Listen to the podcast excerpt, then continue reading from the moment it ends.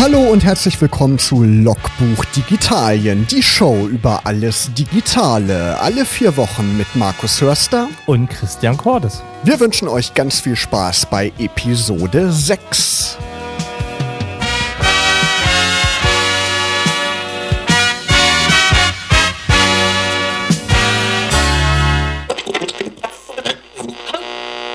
Heureka, Musik von Tomte hier bei Logbuch Digitalien. Ja, Christian, schon Episode 6, also wir sind schon ein halbes Jahr dabei. Die Zeit, die verging ganz schön schnell, oder? Wir, wir steuern hart auf Weihnachten zu, ja, genau. stimmt. Letztes Mal warst du krank, aber bist jetzt wieder fit. Ich bin jetzt wieder on board. Super, top. Du warst ja auch unterwegs, ne? warst ja im Urlaub. Wie war das da eigentlich mit der Internetverbindung? Du hast eine Kreuzfahrt gemacht. So, so halb. Aber ähm, also an Land auf jeden Fall und äh, auf See völlig teuer. Aber ähm, man muss ja auch oft Zeiten haben. Wie ist denn das eigentlich hier in Deutschland. Man spricht ja immer über Breitbandausbau, aber es gibt ja immer noch so Flecken, wo es nicht wirklich Breitbandverbindungen gibt. Ne? Wie siehst du das? Na, ist ja spannend. Wir haben ja gerade die Bundestagswahl gehabt und die Landtagswahl steht bevor und das ganze Thema Digitalisierung und äh, Breitband ist natürlich äh, in aller Munde. Was ich immer in der Diskussion so ein bisschen schwierig finde, auch äh, politisch sind die unterschiedlichen Sichtweisen, wie viel Geschwindigkeit denn der Bürger in irgendeiner Art und Weise braucht. Und ähm, man hat hat ja mal gesagt, so 50 Mbit äh, bis 2000 Schlag mich tot ist so das erreichte Ziel.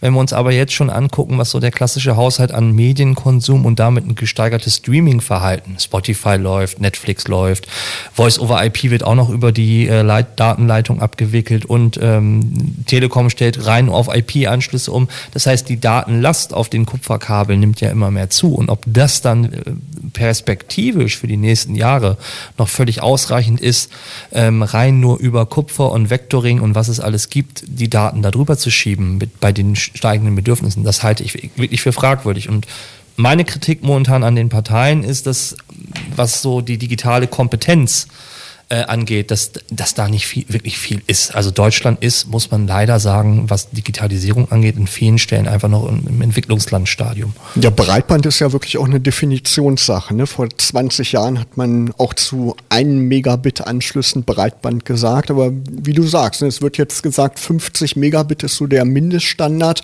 aber das ist wirklich schon relativ knapp bemessen. Ne? Gerade wenn man auch Cloud-Speicherdienste nutzen möchte, ist das ja relativ gering eigentlich von der Geschwindigkeit. Ja, und das kriegt man ja heutzutage nicht. Also wenn wir selbst uns hier in der Innenstadt in Braunschweig angucken, wie viel, also gerade bei der dichten Wohnbebauung, wie viele Leute auf einem so einem Telekom oder auf so einem Verteilerkasten sitzen und das dann alle von 50 Mbit bekommen sollen, ist ja realistisch. Manche freuen sich ja, wenn sie überhaupt 16 hinbekommen. Und ähm, das ist ein großes Manko und politisch, glaube ich, auch genauso interessant zu diskutieren, wohin die Reisen geht, wie ähm, Digitalisierung in Schulen, also Smartboards, WLAN in Schulen, dass die Smartphones selbstverständlich mitgenutzt werden. Das ist auch nicht nur eine Frage von Technologisierung, also wann sind alle Schulen mit, mit, mit, mit der Infrastruktur ausgestattet. Es ist vielmehr auch eine Frage von Kompetenz. Also ich glaube, ganz viele Lehrer nutzen das gar nicht. Die haben noch ihren Foliensatz für den mhm. Overhead-Projektor. Und wenn man denen jetzt einfach den Overhead-Projektor klauen würde, würde, würden die auch sehr nervös werden. Und wenn man ihm sagen würde, ihr müsst jetzt alles mit PowerPoint oder ähnlichem machen. Nein, also es, es ist ein total großes Feld und äh, das sind riesige Aufgaben, die einfach äh, zu tun sind und so das, das oberzündende Konzept und ähm, habe ich noch nicht erlebt. Ja, da muss in den Köpfen natürlich auch ein Umdenken stattfinden und überhaupt die Bereitschaft, wirklich diesen digitalen Weg zu gehen. Königsweg wäre natürlich überall Glasfaser Kabel zu verlegen. Aber das ist natürlich auch eine Kostenfrage. Aber es ist natürlich auch so ein Ding, wenn man es einmal investiert hat, dann ist es wirklich für viele Jahrzehnte da ne? und ja, man kann es nutzen. Momentan ist es ja eher eine Monopolfrage. Also die großen Anbieter picken sich natürlich eher die Rosinen raus, als dass sie unbedingt das letzte Dorf noch anschließen. Ähm, da wird, es in einigen Städten anders gemacht. Also Wolfsburg zum Beispiel legt Glasfaser komplett bis äh, fast in jede letzte Ecke, die machbar ist. Und äh, LTE ist das gleiche. Also das sind ja zum Teil theoretische Werte. Und wenn man sich so in den Verkaufs-AGBs äh, der Anbieter anguckt, dann heißt es ja immer so schön formuliert bis zu. Hm. Und nicht, äh, wenn ich 16 Mbit bestelle, bekomme ich auch 16 Mbit. Das, äh, wenn man so eine Breitbandmessung an dem eigenen Anschluss oder an seinem ähm, Smartphone-Vertrag äh, mit, mit dem LTE ähm, durchgeführt hat, der wird sehr, sehr oft sehen, dass er gar nicht das Maximale, was vertraglich machbar ist, eigentlich am Ende rausbekommt. Und ähm, das wird zunehmend interessanter. Wenn wir uns in, in anderen Ländern umgucken, Skandinavien zum Beispiel, da hat man auf letzt, jede Holzhütte auf dem letzten Berg oben äh, bringt mehr Geschwindigkeit äh, ans Tagesordnung, als wenn ich mir ein, ein Dorf in Gifhorn im Landkreis angucken würde. Ja, oder Asien auch, ne? Japan, ja, genau. Vollkommen undiskutabel. Was ich auch immer schwierig finde hier in Deutschland, die Geschwindigkeiten sind asynchron. Der Download, der ist immer viel schneller als der Upload da müsste ja eigentlich auch mal was getan werden. Ich glaube, in Amerika ist das schon viel mehr angeglichen, ne? dass man wirklich, wenn man 20 Megabit Down hat, zum Beispiel auch 20 Megabit Upload hat. Na klar brauchen wir symmetrische Leitungen. Also mit zusteigendem äh, Datenkonsum brauchen wir auch äh, synchrone Leitungen. Wofern ich politisch nichts halte, sind irgendwelche digital, also das finde ich nochmal wichtig, sind nicht diese digital Superministerien, die jetzt irgendwie eingeführt werden sollen, sondern ich glaube eher, dass die, die äh, zunehmende Digitalisierung ähm, ministerienübergreifend diskutiert werden muss. Das betrifft das Arbeitsministerium sowie das Bildungsministerium oder Kultusministerium. Man kann nicht einen Superminister machen, sondern man muss es, glaube ich, ganzheitlicher sehen und äh, komplett auch durch alle politischen Ebenen diskutieren. Das wird ja auch alles schon sehr lange diskutiert. Ne? Das, irgendwie ist das alles ein bisschen schwergängig. Hat ne? man nicht kommen sehen, dass der Computer kommt. Genau, ist ja Neuland, wie Frau Bundeskanzlerin das mal gesagt ja, hat. Totales Neuland. Genau. Ja, ich bin mal gespannt, wie sich das weiterentwickelt. Auch im Mobilfunkbereich, ne, da tut sich ja einiges durch LTE und solche Technologien, aber ist ja auch noch nicht flächendeckend verfügbar. Ne? In großen Metropolen schon, aber wenn man in ländliche Räume kommt, das ist natürlich auch so eine Alternative zu Kabelverbindungen, dass man dann mit diesen schnellen LTE-Mobilfunkverbindungen in den ländlichen Raum geht und dadurch dann schnelles Internet äh, bewerkstelligt. Ja, muss man aber auch wieder gucken, weil in einigen AGB steht dann halt drin, Streaming ist erlaubt, Streaming ist nicht erlaubt und gerade äh, hängt das dann auch zusammen. Also man kann jetzt nicht sagen, äh, weiß ich, wenn ich äh, per Kupfer nicht genügend DSL-Speed bekomme, dann steige ich komplett um auf LTE, weil es gibt wenig Voll-LTE-Flatrates, die dann nicht nach irgendein paar Gigabyte drosseln. Ähm, und es hängt tatsächlich auch dran, was muss man ja auch sagen, an so einem LTE-Funkmast hängen auch mehrere Smartphones. Und wenn im Nachbardorf dann irgendwie ein Open-Air-Konzert ist, dann habe ich letztendlich von meinem, von meinem äh, LTE-Router zu Hause, der praktisch mein ganzes Haus und meine ganze Wohnung versorgt, dann im Zweifelsfall auch nicht mehr so viel. Also ja, es ist grundsätzlich eine Option, aber ich würde nicht darauf alleine unbedingt setzen.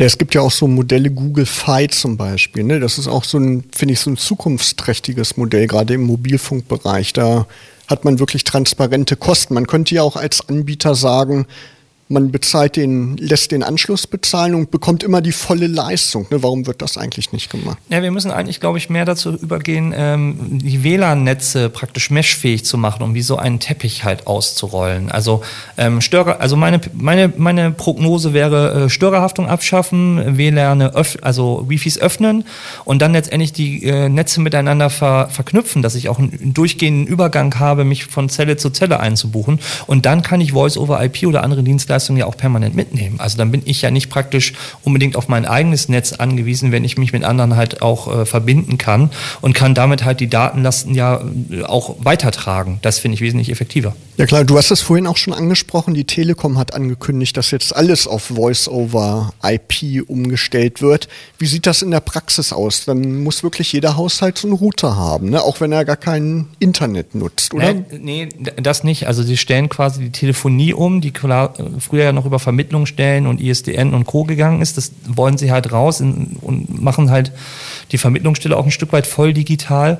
Man merkt es am Ende was, das, was die Gesprächsqualität angeht, schon ein bisschen. Der Nachteil, den viele halt so ein bisschen kritisieren, ist, ich sag mal, wenn die Datenleitung weg ist, dann habe ich auch kein Telefon. Und im Katastrophenschutzfalle war das früher mit einer Kupferleitung und ISDN oder Analoganschluss halt immer noch machbar zu telefonieren. Das würde jetzt im Zweifelsfalle, wenn es ganz hart auf hart kommt, natürlich wegfallen. Okay. Glaubt man, also ich glaube es momentan nicht, aber letztendlich wäre das eine Option. Und was sich natürlich dann auch verändert, ist die An Angreifbarkeit.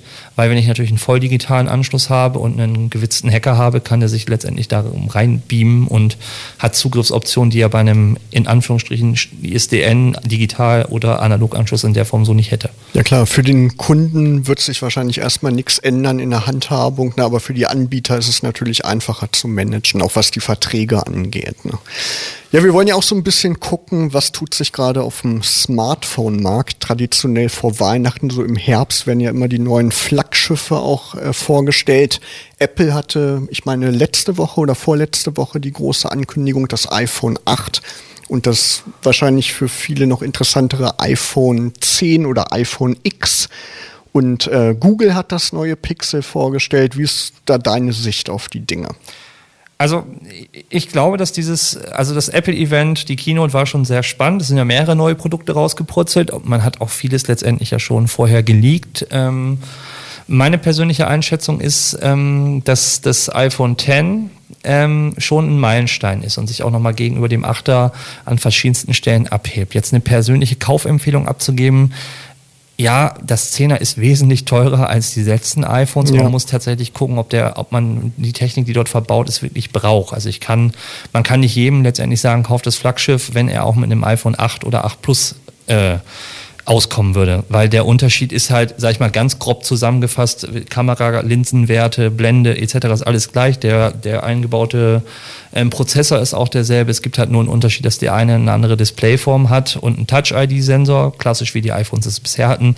Das iPhone X hat halt Face-ID, also entsperrt und hat einen Security-Modus über halt ähm, eine Iris-Erkennung. Das und ein größeres Display und auch zum Teil randlos, das ist halt der Unterschied. Aber ob das den Mehrwert für jeden individuell rechtfertigt, muss jeder selber sagen. Technisch sind sie auf der Höhe und auch von der Kamera haben jetzt schon die nächsten, ersten Tests wieder gesagt, ähm, es gibt keine bessere Kamera in einem Smartphone muss man ehrlicherweise auch sagen. Also die, die Smartphone-Kameras sind heutzutage von der Auflösung und also man muss nicht mehr eine Spiegelreflex mitschleppen, ehrlicherweise. Das ist alles äh, up to date und man kann auch problemlos Bilder dann drucken oder für Printsachen äh, zur Verfügung stellen.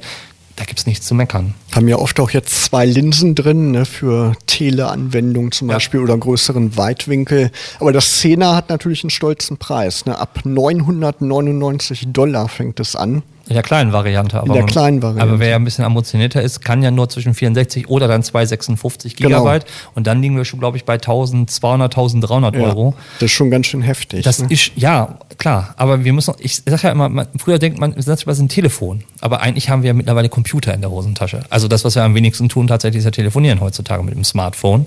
Und von daher könnte man sagen, okay, das relativiert das wieder. Aber natürlich kann ich verstehen, wenn jemand auch sagt, warum soll ich 1300 Euro für ein Telefon ausgeben, wenn es eine Android-Möhre auch für 150 tut. ja, sieht natürlich schick aus, ne? hat ein OLED-Display, das 10er, aber hat oben so, ein, so eine komische Aussparung, wo die Kamera und die Sensoren eingebaut sind. Und da habe ich bei Facebook, glaube ich, so ein Bild gesehen, da hat einer ein Bild von dem Johnny Ive genommen, von dem Chefdesigner von Apple und hat in seine Frisur auch so, ein, äh, so eine Aussparung reingemäht. Ne, das sieht ein bisschen ulkig aus. Ja gut, aber das haben ja alle Smart, also viele Smartphones haben da irgendwo so eine Kante, äh, wo man drüber schmunzeln kann, ob das jetzt toll ist oder nicht. Beim Samsung Galaxy S8 und Note ähm, den Fingerabdrucksensor neben die Kameralinse zu packen, wo man hinten dann permanent drauf toucht. Ich weiß auch nicht, ob das so glorreich war. Fand ich auch ein bisschen schwachsinnig. Aber ja. es ist halt so. Irgendwo musst du ja, wenn du fortschrittlich diese ganzen Sensoren einbaust, auch sie irgendwie platzieren. Ja. Und, ganz Glas, alles unter Glas. Das war ja auch in der Diskussion und in der Gerüchteküche, mhm. dass der Touch-ID-Sensor ins Glas integriert wird. Haben sie nicht gemacht, weil es, glaube ich, auch irre schwierig ist, ja. das so abzubilden. Aber vielleicht in ein paar Jahren kommt das, ja. könnte ich mir vorstellen, ne? dass das dann wirklich nur noch wie so, ein, wie so eine Glasplatte ist, die man mit sich rumträgt. Ne? Du hast das Google-Event geguckt, ne? Ja, habe ich mir angeguckt, das Pixel 2 wurde vorgestellt, auch ein stolzer Preis, 800 Euro die kleine Variante, das XL über 900 Euro, haben natürlich auch ähnliche Funktionen wie Apple eingebaut, auch so ein Port Portrait Mode, ne, wo man schöne Porträtfotos machen kann und auch äh, schönere Selfies machen kann. Und äh, aber haben sich dafür entschieden, doch so einen Rand zu lassen. Das ist nicht ganz so randlos wie das neue iPhone. Ja, keine Ahnung, weiß ich auch nicht, was man davon halten soll. Ich finde den Preis ein bisschen hoch, so für mich persönlich. Ich finde es halt spannend, dass Google wieder sich so durchringt, auch eigene Smartphones zu bauen. Also früher hat man ja immer nur gesagt, Apple baut Hardware und Software. Google macht es ja mit einer, seit ein paar Jahren auch. Und natürlich hat das seinen stolzen Preis im Gegensatz zu einem einfachen LG oder Huawei oder ähm, Honor ähm, Android-Smartphone. Ähm, ich finde es vom Design her auch schick und auch die Kamera ist gut. Es sind so ein paar Sachen, wo ich so denke, hm, hätte man auch besser lösen können. Ähm, und es hat halt nur ein, also das normale, wenn ich es richtig erinnere, hat nur eine Kamera hinten, ne? also eine Linse. Es gibt keine zwei Linsen beim Pixel. Ich meine auch, ja. Genau, ja. Es, es, hat, es hat keine zwei Linsen, was aber ja bei anderen Smartphones mittlerweile schon in dem Preissegment Standard ist, hat Google sich mit dem Pixel halt wieder auf eine Linse eingeschossen. Warum? Ich weiß es nicht. Aber das Pixel 1 soll ja auch schon so eine tolle Kamera gehabt haben. Ich denke mal, das wird mindestens auf dem Niveau auch sein. Ne? Genau.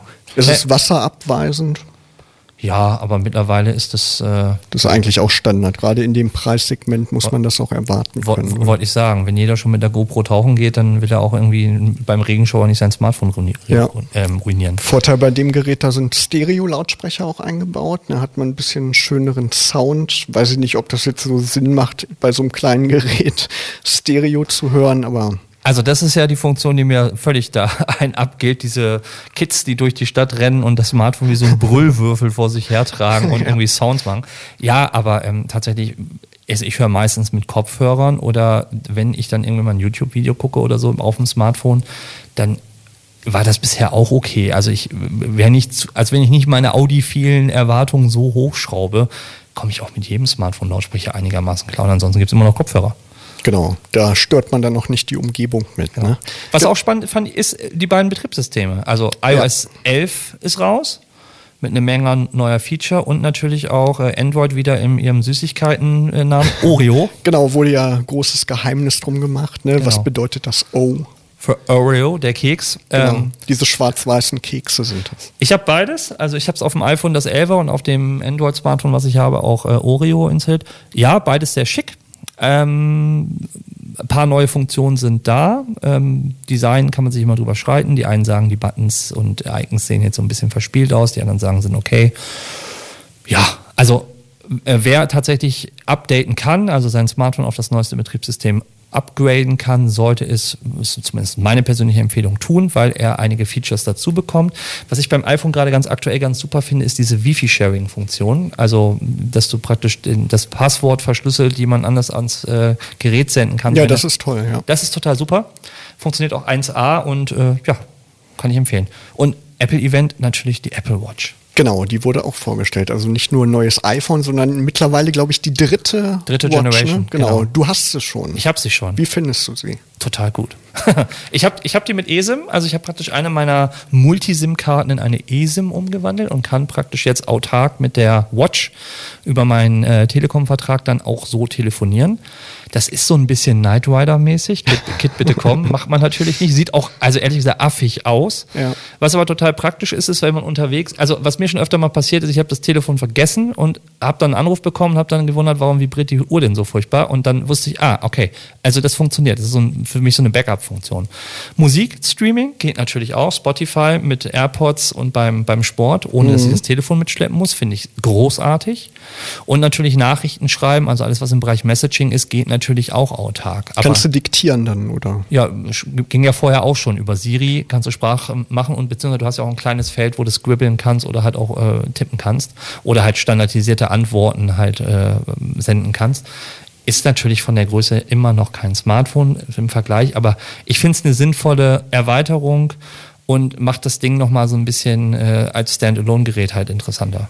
Genau, früher sah es ja auch komisch aus, wenn man mit dem Handy durch die Stadt gelaufen ist. Irgendwann sieht man wahrscheinlich auch überall Leute mit so einer Uhr sprechen. Ja, aber das, also ich finde ja heutzutage wird es wieder komisch, wenn Leute in ihr Smartphone mit diesem WhatsApp-Sprachnachrichten da reinbrüllen. Also ja. Fernsprecher hat ja wieder eine neue Bedeutung bekommen, dieses äh, wir sind zu faul zum Texten und äh, Sprechen. Also dann denke ich mir, man kann auch gleich telefonieren, als, als sich immer genau. kiloweise Sprachnachrichten hin und her zu senden. Da hat man wenigstens die Echtzeitkommunikation, richtig, ne? richtig. wie man das so kennt.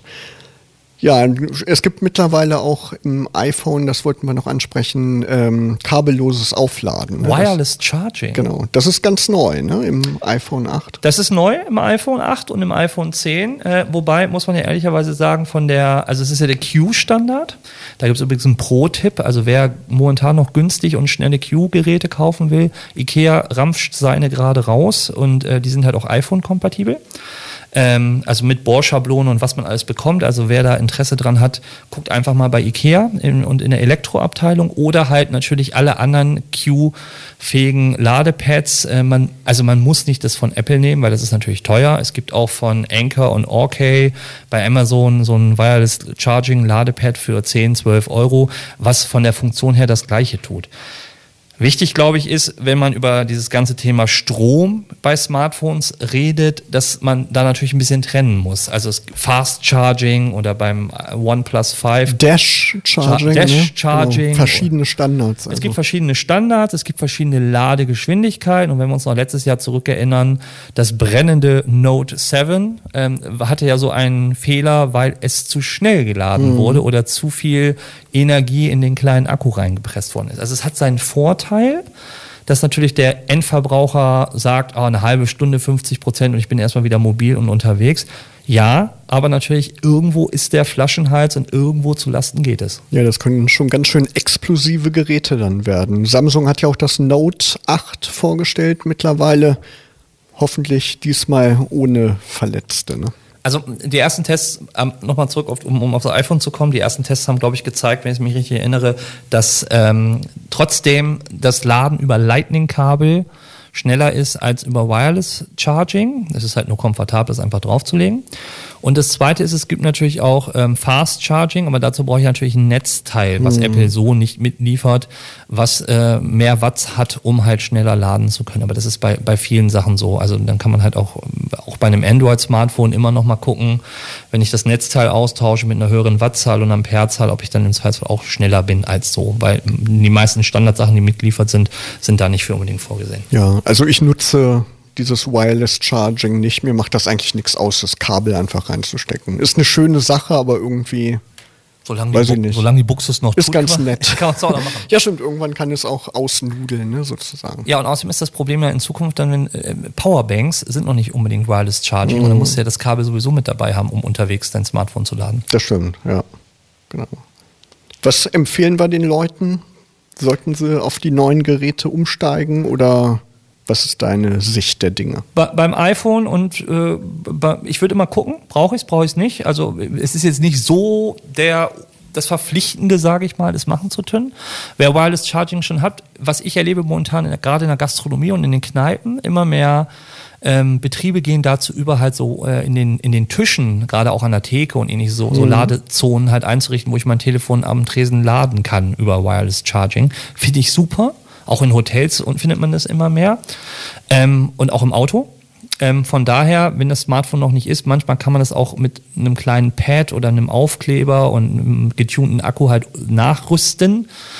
Mit solchen Kits, die man bei Amazon bestellen kann. Ansonsten, wie gesagt, wer es braucht, soll es machen. Also ich werde upgraden, werde mir das iPhone X holen. Ähm, aber jetzt so eine definitive Must-Have-Empfehlung, wer jetzt ein iPhone 7 hat und damit ganz zufrieden ist, ähm, der kann es auch noch ein Jahr weitermachen. Und wer das alte Pixel hat, muss sich auch überlegen, äh, wieder aufs Neue umsteigen. Und ansonsten ist es wie bei, bei allen Smartphones immer bitte individuell den Bedarf gucken, was für ein Typ bin ich, was will ich damit, welche Displaygröße brauche ich, welche Funktionen brauche ich. Und wenn ich da preislich das ins, in die Relation setze, kann ich an der einen oder anderen Stelle sinnvolle Abstriche machen. Gerade bei Apple wird es ja auch in, immer unübersichtlicher. Ne? Es, man kann ja sogar das iPhone 6 noch kaufen. Die haben ja jetzt eine riesen Produktpalette. Das ist so ein bisschen wie in den 90ern. Ne? Da haben die auch so viele verschiedene Rechner angeboten. Ja, aber was spannend ist bei Apple ist tatsächlich, dass es jetzt für 330 Euro schon der Einstieg in die iPhone-Welt gibt mit dem Genau, SE. die müssen halt für jeden auch was haben. Ne? Genau, genau, das war ja früher mal der Kritikpunkt. Also es gab, weiß ich, das iPhone 6 und 6 Plus und das ja. waren dann irgendwie ab 800 aufwärts. Nein, sie haben es nach unten korrigiert und haben letztendlich gesagt, es gibt auch ein Einsteiger-Smartphone aus dem Apple-Segment und die anderen sind halt im Zweifelsfall auch noch okay, wenn man damit äh, arbeiten möchte. Also gegen einem 6 Plus oder ein 6S ist auch nichts äh, einzuwenden. Nö, die sind ja immer noch flott drauf. Ja. Ne? Was mir beim Google-Event noch aufgefallen ist, die haben die Google Pixel Buds vorgestellt. Hast du davon gehört? Nee.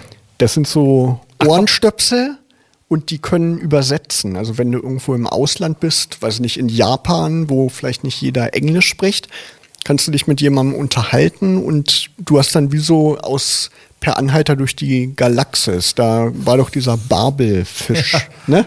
Genau, und der, diese Ohrenstöpsel, die können dann die Sprache übersetzen. Und dann kannst du dich ganz flüssig mit jemandem unterhalten, dessen Sprache du nicht sprichst. Das finde ich ja in der Theorie ganz witzig, aber wir leben ja, äh, also, also die Roaming-Kosten äh, außerhalb der EU sind ja so horrend teuer. Und irgendwie muss diese, müssen diese Butts ja auch irgendwie eine Verbindung zum Internet haben, um diese Übersetzung hinzubekommen. Genau. Und wenn ich mir dann irgendwie 30 Euro durchs Ohr rasen, weil, mir da irgendwie der, der Roaming-Ticker im Hintergrund läuft, weiß ich nicht. Da muss man sich schon ganz ernsthaft verlaufen haben. Glaube ich auch.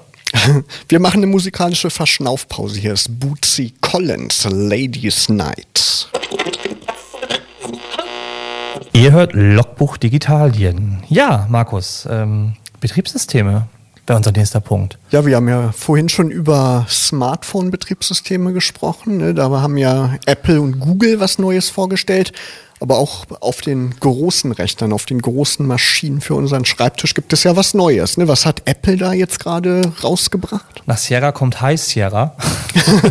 Sehr kreativ. Ja, das gab's äh, M- Mountain, nee, Lion und Mountain Lion. Ja, das, gab's, genau. das gab's schon mal, also Ja. so eine Namensdoppelung. Ja, ist halt neu. Leopard und Snow Leopard. Ja, genau. Also macht Apple öfter den Namen nochmal doppelt zu verheizen. ähm, ja, ist ganz schick, hat einige Funktionen ähm, neu dazu bekommen. Was mir aufgefallen ist, gerade auf älteren Maschinen, ähm, ist das System wieder schneller geworden. Also und läuft ein Stück weit stabiler. Also ich habe auch noch so einen älteren iMac aus 2012 und der war unter ähm, Sierra schon so ein bisschen am Röcheln und jetzt mittlerweile nach dem, nach dem Update ähm, ist der gefühlt für mich an einigen Stellen wirklich wieder flott geworden. Ja, toll, super. Das ist ja oft so bei Betriebssystemen, gerade in letzter Zeit, ne, bei Microsoft auch, bei Windows, dass die neuen Versionen auf älteren Rechnern oft schneller laufen. Ja, aber manchmal sich auch aufblähen. Also das ist ja, Ja. das ist ja immer so das Problem. Also ein Upgraden ist zwar schön und gut, aber manchmal ist auch tatsächlich äh, so ein Vollreset und komplett neu aufsetzen wesentlich effektiver, weil sich so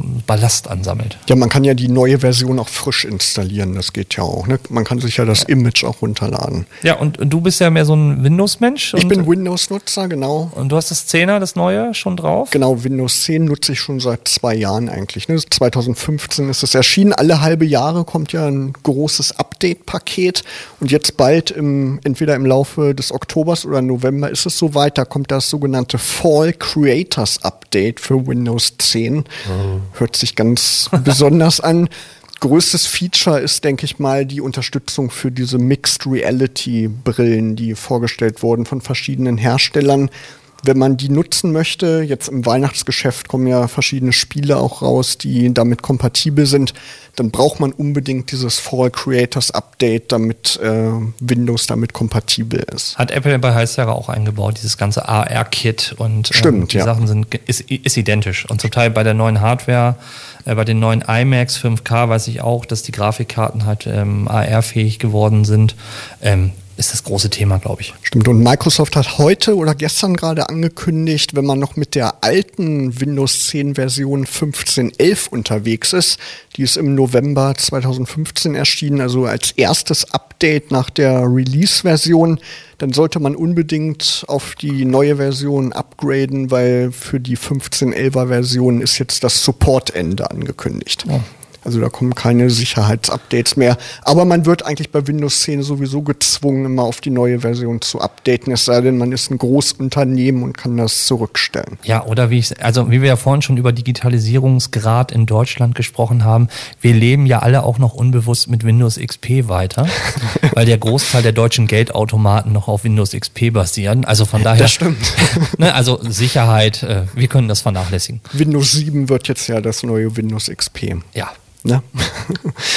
Dann wollen wir jetzt noch gucken, was Amazon so treibt. Die haben auch vor einer Woche neue Geräte angekündigt. Wir hatten ja in der allerersten Episode von Logbuch Digitalien diesen Echo Dot vorgestellt, ne, den digitalen Assistenten.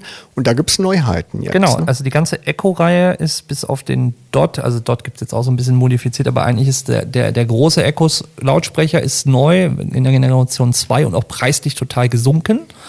Ähm, und es ist dazu gekommen der Echo Show, also praktisch mhm. ein ein, ein Echo mit Display und auch mit eingebauter Videokamera. Und jetzt kommt eigentlich so dieses neue, finde ich, spannende Paradigmenwechsel, was Amazon vollzieht, dass äh, die gesamten Echo-Geräte ja auch jetzt Sprachnachrichten, also äh, Messaging können und telefonieren, mhm. also Voice over IP. Ja.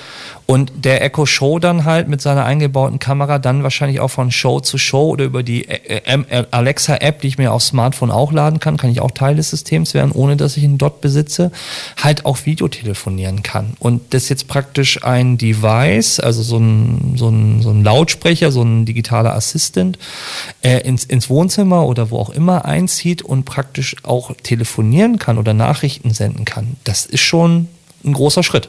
Damit wird die Videotelefonie, wie sie schon vor 30, 40 Jahren so prognostiziert wurde, wirklich Realität, oder? Naja gut, das ist ja, ist ja zum Teil sowieso schon, muss man ja äh, fairerweise sagen. Also Skype auf dem Smartphone ist keine ja. Zaubermusik, ob wir es tatsächlich nutzen, ist was anderes. Aber so stationär meine ich gab es ja auch schon Geräte, aber ich glaube, wenn man so in den, in den, in den, in den Haushalte guckt, ein Tablet hat jeder und mhm. ähm, wer ein iPhone hat, kann FaceTime jederzeit machen. Das, das wird ja halt auch immer mehr genutzt. Oder WhatsApp hat vor, ich glaube, einem Jahr oder anderthalb Jahren Videocalling und ähm, überhaupt Telefonie eingeführt. Also das, dieser Dienst des Telefonierens und des Videotelefonierens irgendwo in allen Systemen, Messaging-Systemen Einzug hält. Ähm, ist ja klar und ähm, vollzieht sich auch immer mehr, aber dass jetzt auch dieses Home-Entertainment-Bereich, ähm, ich warte nur, bis der Fire TV-Stick telefonieren kann und das Fire TV an sich. Ja. Ähm, das finde ich halt spannend. Und dass man im Zweifelsfall auch gar nicht mehr, ähnlich wie bei der Apple Watch auch, das Smartphone als Telefon braucht, um kommunizieren zu können, sondern dass praktisch ich über Sprache mit so einem Assistenten, mit so einem kleinen Puck wie beim ähm, Echo Dot es halt auch machen kann. Du kannst dich ja mit dem Echo Show auch direkt in eine andere Wohnung reinbeamen. Ne? Da kann man anrufen und dann Hallo sagen und die Kamera des Gegenüber ist aber noch deaktiviert. Die muss man dann aktiv aktivieren. Ne, aber das ist auch so eine witzige Funktion. Da kann's, kann die Oma irgendwie eben mal Hallo sagen, winken. Das ist genau, glaube ich, auch der, also das ist zumindest meine Philosophie, der Grund, warum, glaube ich, Amazon und Co. das macht. Dieser niederschwellige Zugang äh, für Menschen, die sonst so technische Hemmnisse haben. Einfach das Ding hinstellen, einmal eingerichtet mhm. und wenn es klingelt, muss ich nur sagen, Hallo annehmen oder wie auch immer. Und ja. damit ist Videotelefonie auch für den Rentner in Anführungsstrichen sehr einfach realisierbar, ohne dass er sich mit einem Tablet und Co. erst in der App anmelden muss oder dann neu Neustart, das übernimmt ja alles das Gerät. Und dieses, mhm. dieser niederschwellige Zugang zu Digitaltechnologie und Kommunikationsform, das hat Amazon mit dem Teil halt einfach jetzt geschafft. Ja, vor allem, dass das durch Sprachsteuerung auch ja, aktivierbar ist. Gut ne? ab. Ist, ja. Und Google bringt ja auch seinen Home Mini, heißt er, glaube ich, raus. Genau, das ist wie das Echo Dot, nur halt von Google, ne? Genau. Aber vom Funktionsumfang nicht vergleichbar, muss man ehrlicherweise sagen. Nee, aber ist wie das große Google Home. Ne? Da ist, glaube ich, der Funktionsumfang gleich. Genau. Ich bin mal gespannt, wie sich das noch weiterentwickelt. Apple bringt ja auch bald so ein Gerät raus, so einen Assistenten. Wurde oh. jetzt noch nicht vorgestellt, ne? Wurde doch im Sommer vorgestellt Im auf Sommer. der WWDC. Ähm, der HomePod, ja. so heißt er. Ich finde ihn aber im Gegensatz zum, also wenn ich jetzt Google Home, ähm, Amazon Echo und ähm, den, den, den HomePod vergleiche, finde ich den HomePod momentan äh, nicht so interessant. Also 59 Euro für ein Echo und dann kann ich auch mit dem kleinsten Dot schon telefonieren. Also solltet ihr unbedingt mal ausprobieren, ist gut investiertes Geld und ist ein cooles Ding. Ist natürlich auch ein bisschen schwierig, ne, wenn zwei so große Player schon so erfolgreich am Markt sind, dann noch was nachzuschieben und dann ebenso erfolgreich zu werden. Ja, und man schießt sich ja irgendwann auf dem System ein. Also es bringt ja nichts, wenn du irgendwie ähm, einen Google Home, äh, ein Echo und einen HomePod hast. Äh, du kannst nur mit einem gleichzeitig sprechen äh, und irgendwie so eine äh, Garnison von, äh, von Sprachassistenten oder äh, das bringt ja auch nichts. Genau. Man kann ja wenn man Angst hat vor Datenschutz, kann man die ja auch alle muten. Ne? Das ist ja auch so eine Sache. Ja, ansonsten Stecker ziehen geht immer. Stecker ziehen, das geht immer, genau. Wir machen eine Verschnaufpause noch mit den Killers, Mr. Brightside. Ihr hört mittlerweile Episode 6 von Logbuch Digitalien. Christian, du hast dich so ein bisschen mit Digital Payment, also digitalem Bezahlen beschäftigt. Was hast du da so ausprobiert in letzter Zeit? Naja, es, ich habe mich so ein bisschen mit der Fragestellung von Banking halt ähm, auseinandergesetzt. Ähm, also welche Bank kann wie was? Direktbanken gibt schon immer und jetzt natürlich App-basiert. Äh, was man in der Werbung aussieht, ähm, fotografiere den Überweisungsträger und er übersetzt das und du kannst es gleich per Code oder per Fingerabdruckscanner freischalten. Und es gibt halt andere Bank, also andere Banking-Apps, die halt wesentlich weiter sind als die klassischen, die wir kennen bei der Sparkasse und Co. Ähm, da gibt es zwar auch so etwas wie Quid, was aber so ein bisschen nicht so repräsentativ, sage ich immer, ist. Und ich habe mir zum Beispiel angeguckt, ähm, gerade auch so die Fragestellung, wenn man viel im Ausland unterwegs ist, wie kann ich diese blöden Transaktionskosten und ähnliches äh, sparen? Und da bin ich, ich habe letztes Mal, glaube ich, auch schon Number 26 oder N26 als Bank vorgestellt, von denen, die ich sehr, sehr gut finde und die auch wirklich einen tollen Service haben, mit einer Kreditkarte und einer Maestro-Karte, die ich halt kostenlos nutzen kann. Ähm, dann gibt es neu auf dem Markt, wo ich äh, ähm, ja auch ein Konto machen kann, Yomo.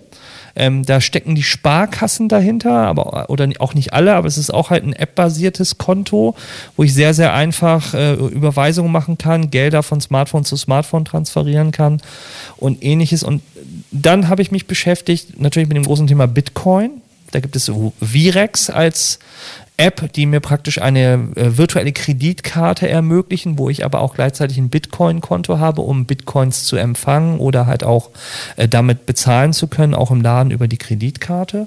Und Revolut, die dir auch eine Mastercard zur Verfügung stellen, die aber sehr, sehr gut sind, gerade wenn ich viel im, im Ausland bin, weil ich damit, wie gesagt, im Ausland problemlos bezahlen kann und diese ganzen Transaktionsgebühren, ähm, Auslandsgebühren etc. pp, ähnlich wie auch bei äh, N26 nicht habe. Und wenn ich ein bisschen sage ich mal, Gelder von Konten zu Konten transferiere, kann ich praktisch dann über äh, so ein Zweitkonto oder Drittkonto, je nachdem, bei Revolut, bei ähm, N26 oder bei Yomo, halt natürlich die Kosten ähm, übersch äh, überschaubarer halten. Und ich habe natürlich gleichzeitig auch sehr, sehr viele Komfortfunktionen wie äh, PIN selber vergeben, das Kartenlimit selber definieren, ob ich es für online äh, bezahlen genutzt werden kann oder nicht. Das kann ich alles wesentlich komfortabler einstellen als mit einer klassischen Kreditkarte von der Hausbank. Also du würdest schon sagen, das ist dann aber so ein Zweitkonto, Drittkonto und man hat immer noch das alte Girokonto, was man immer schon benutzt. Das kommt drauf an. Also wer seinen Kundenberater haben möchte und wer das vor Ort äh, diesen Service halt nutzt, kann es tun. Ähm, ich persönlich brauche es nicht unbedingt per se. Also ähm, ich kann natürlich verstehen, dass bei den aktuellen Zinspolitik es schwierig ist, dass die Banken auch Geld verdienen müssen. Aber ich bin dann schon auch äh, kritisch genug zu sagen, womit sie Geld verdienen, weil ich lager ja mein Geld auch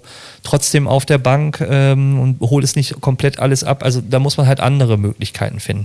Ich bin grundsätzlich auch bereit, Kontoführungsgebühren zu zahlen, aber da muss der, der Wert für mich auch klar sein. Genau, man muss es einfach mal ausprobieren, ne, wie man damit zurechtkommt. Du hast noch eine bestimmte App mitgebracht, die du vorstellen wolltest? Genau, also äh, äh zusätzlich, wie ich ja gerade schon gesagt habe, zu Revolut oder auch Yomo, ähm, die, also die beiden, oder Virex auch, ähm, sind die Apps auch sehr, sehr klasse. Ähm, zum Teil habe ich bei Revolut beziehungsweise auch bei N26 festgestellt, dass sie halt auch so etwas wie ähm, in Versicherungen, ähm, ähm, Anlagen und Co. halt mit integrieren und sie sind vom Design her gut gemacht und halt von der von der Usability total klasse. Also wer eine, echt so Beispiele für eine gute Banking-App sucht und auch damit mal ein bisschen rumexperimentieren will, mit, wie gesagt, mit einem Zweitkonto, ähm, Revolut zum Beispiel, ich, ich, das ganze Anmeldeverfahren und äh, Authentifizierungsverfahren konnte ich mit dem Smartphone machen. Fotografieren oh. des Personalausweises vor der Rückseite hingeschickt, nach zwei Minuten war es freigeschaltet.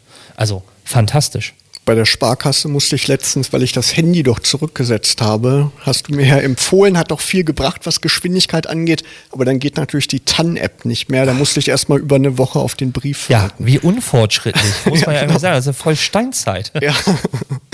Ich habe auch eine App mitgebracht, kennen vielleicht schon viele. Viele Leute haben ja ihr Google-Konto, ihr E-Mail-Konto bei Google.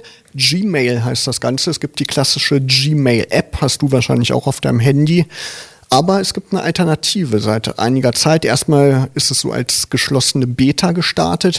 Mittlerweile benutzen es viele Leute Google Inbox. Alles ein bisschen cleaner, übersichtlicher. Man kann E-Mails zurückstellen. Man kann sagen, erinnere mich in ein paar Tagen nochmal dran. Man kann die einfach wegwischen, wenn man die E-Mail gelesen hat, wenn man alles erledigt hat. Wirklich eine praktische Sache, wenn man Gmail-Nutzer ist, das mal auszuprobieren. Also nutze ich auch und bin auch sehr begeistert, weil es ein sehr klares Flat-Design ist und ähm, auch mit dem Schaltern und äh, Priorisieren wesentlich einfacher ist als mit der klassischen Gmail-App. Genau, und noch ein Bonustipp im Chrome-Browser. Da kann man sich ja einzelne Web-Apps auch auf den Desktop ablegen. Unter Windows ist das auf jeden Fall so, unter Mac denke ich mal auch. auch. Geht auch. Und ich habe das so zu Hause auf meinem Rechner, dass ich Inbox als App im, in der Taskleiste habe bei Windows. Und wenn ich draufklicke, dann geht das auf wie ein separates Mail-Programm. Also so als Bonustipp kann man das mal ausprobieren. Ja, gibt es sonst noch was Neues? In Digitalien. In digital. Ja, äh, am 16. Oktober ist Webmontag in Wolfsburg. Wer Interesse hat, äh, findet ja auch äh, bei Facebook die Veranstaltung, wer so ein bisschen mehr was rund ums Web machen will. Und ansonsten, ja, ähm, fängt, fängt jetzt so langsam auch äh, die Weihnachtszeit an. Also man, neue Geräte werden kommen, neue Sachen werden kommen. Wir, wir sind gespannt. Also ich glaube, uns geht der Stoff äh, auch nicht aus. Ja, wir hören uns wieder am 7. November, also schon fast Weihnachtszeit. Ne? Am Mikrofon sagen Tschüss Markus Hörster und Christian Cordes. Und wir wünschen euch bis dahin eine schöne digitale Zeit.